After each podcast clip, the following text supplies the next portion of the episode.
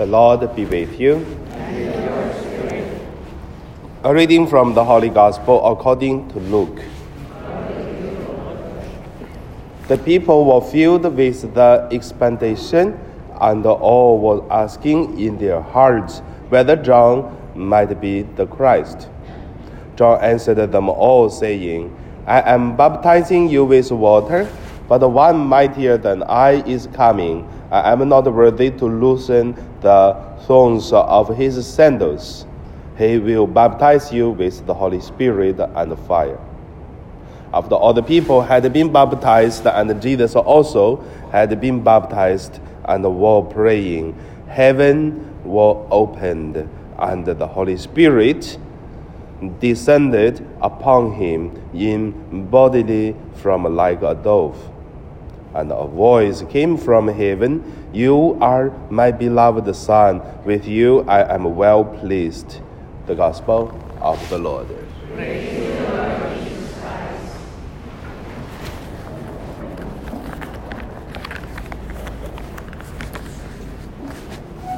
So today, my meditation, I would name it uh, With You I'm Well Pleased. First, let us look at uh, baptism life, a new life. Most of uh, us in St. Joseph, because if Filipino, we baptize as a baby. So there is a king in France. He's Louis of uh, something, because they have many Louis like Louis 16, 15, 17, something. And when that king write his signature for the permissions of the things, he used to write uh, Louis uh, Poissy. So people was really wondering why you do not write your name but write uh, like a Poissy. And then he said, Because I baptized in that uh, small town. So at that place, I have my eternal life. That is why I always remember. And then put a signature as it. So, as we baptize from a baby, so we don't remember. Where did you baptize? Which day you baptized? Do you remember? In Hong Kong, I tell you, many people they remember their date for the baptism because they baptize as uh, adults. They study one and a half year for the baptism, and then from this baptism, they have uh, a life which is uh, connected with the eternal life, God. After that, we become son and daughter of God. So, just a little bit like a joking. Compare the people who baptized have faith in God, have a real life. The people who has no baptism have no faith in God. They are like the walking dead. Do you watching the American movie Walking Dead? Yeah, I like that. So now it's already, I think, a nine series. So people still living like uh, alive, but actually die already.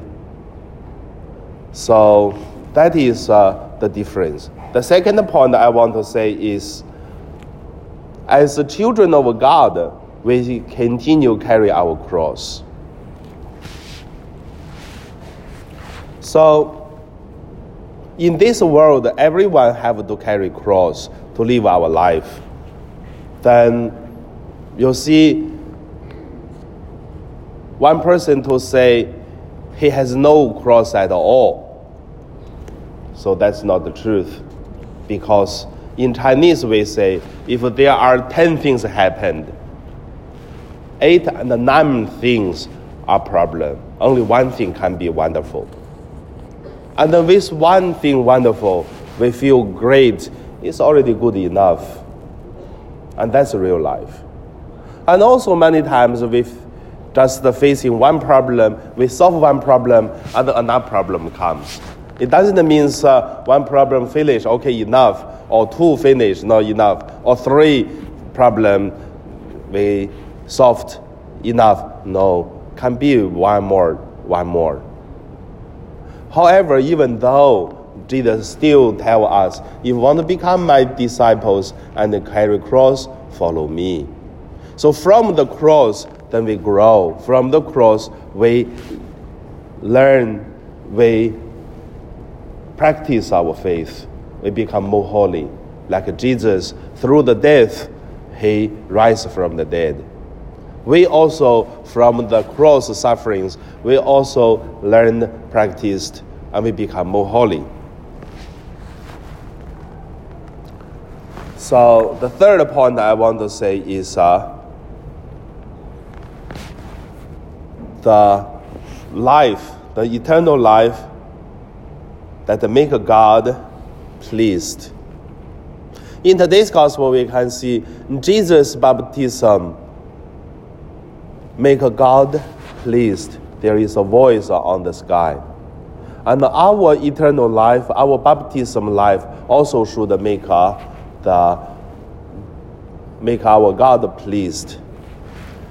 In Hong Kong, I already do four catechism class. Now in St. Joseph, I'm doing now is the fifth one, catechism class already. So when I do the catechism class, when they baptize, I used to give them a lot of water, the jar, one person, one jar with the water.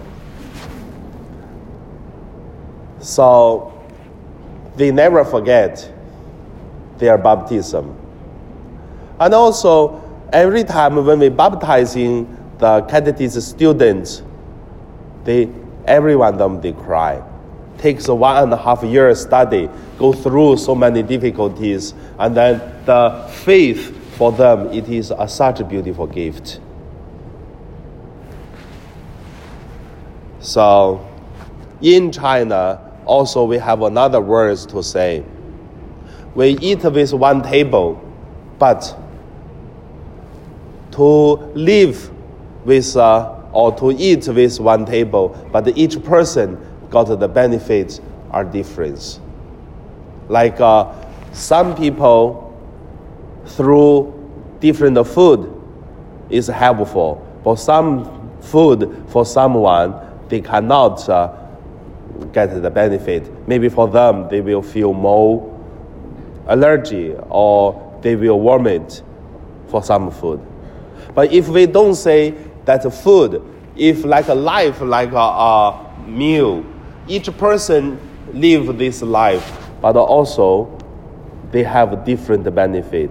Some people very appreciate the life they have, even there are many difficulties, even there are many problems, but they very appreciate. Some people from the life they have everything, they are so good life already, but they always complain this problem, that problem.